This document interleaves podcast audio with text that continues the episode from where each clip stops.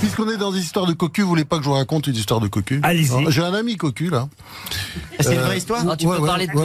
J'ai un ami cocu. Est-ce il- qu'il est présent parmi nous Ouais, c'est un- Euh, oui, mais je ne dirai pas lequel. Euh, il vient d'un pays étranger. Ouais.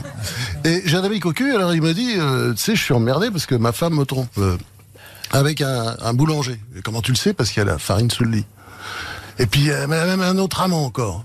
C'est un garagiste. Et comment tu le sais Parce qu'il y a de la graisse euh, euh, sous le lit. Et tu sais quoi Elle est aussi avec euh, un cheval. Et comment tu le sais bah Parce qu'il y a le jockey sous le lit. Elle est mignonne. Ouais. Et, et- et elle est propre.